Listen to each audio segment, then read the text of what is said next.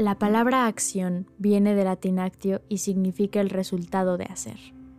Hola, mi nombre es Lourdes Gómez y quiero arrancar con este primer episodio dándoles la definición de una palabra retadora y esencial para mí, acción. Y por eso mismo decidí comenzar con este espacio. Si escuchaste el audio introductorio, te hablo sobre mi triste libreta vacía.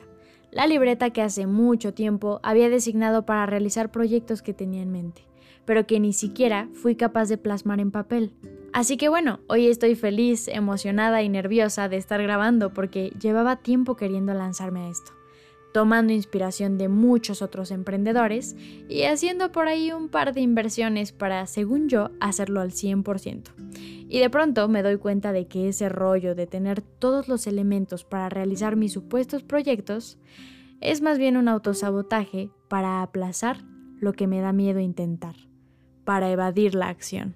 Suena fuerte, pero es cierto. ¿No les ha pasado que aplazan las cosas para evadir y no enfrentar la responsabilidad que implica aceptar que les da miedo?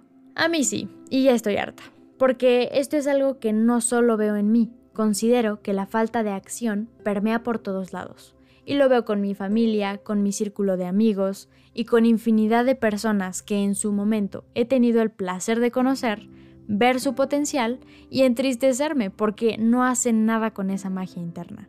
Hoy te quiero contar que el otro día escuché una TED Talk titulada The Science of Taking Action y el orador decía que la acción es como un músculo que hay que ejercitar. Eso me hizo recordar todas esas veces en las que en la escuela me pedían de tarea dibujar o hacer alguna maqueta y lo desesperada que me ponía porque deben saber que dibujo espantoso. Y mi mamá es un as de las artes gráficas y plásticas, pero no siempre me ayudaba. Y lo hacía para impulsarme a lograr hacer aunque sea un dibujito bien. Pero el refrán que siempre acompañaba ese impulso era, la práctica hace al maestro. Obviamente en ese momento no la escuchaba y solo me frustraba más porque sentía que no me ayudaba a tener el 10 que tanto quería. Pero usemos como metáfora mis dibujos espantosos y pensemos en lo diferente que habría sido intentar una y otra vez que me salieran bien. Hacerlo probablemente hubiera despertado habilidades como mayor fluidez en mi mano, creatividad en mi mente y atención al detalle. Seguramente habría hecho llorar a mis maestros, pero esta vez de emoción. Lo mismo pasa cuando nos atrevemos a intentar una y otra vez lo que tanto anhelamos. La repetición de actuar ante lo que queremos conseguir pronto se vuelve un hábito. Otro punto que mencionó fue que es súper común que busquemos hacer tiempo para actuar, y según nosotros, apartar el espacio único y exclusivo de la actividad.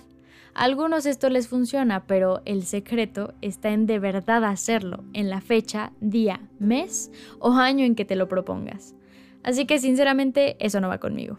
A mí me recuerda a todas esas uvas que me he retacado con propósitos de año nuevo que jamás he cumplido. Y no me da nada de orgullo admitirles que todos los años es lo mismo.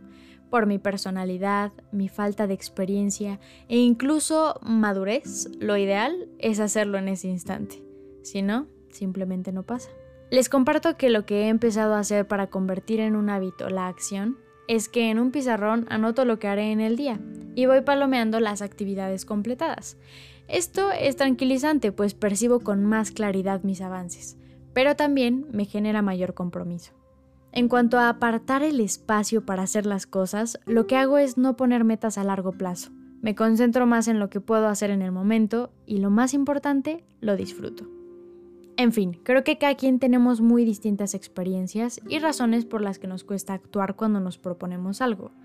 Pero tú, ¿qué dirías que te detiene a avanzar en ese proyecto que llevas planeando con tus amigos más cercanos? O incluso con tus primos, o hermanos, o simplemente un proyecto personal. ¿Qué es lo que no te deja actuar? Todo lo que en la vida es difícil consiste en una serie de cosas fáciles. Solo tienes que dar el primer paso. Espero que puedas responderte esa pregunta y me gustaría invitarte a hacer algo al respecto. Gracias por quedarte hasta el final. Gracias por escuchar. Ven, aprendamos a volar. Hasta pronto.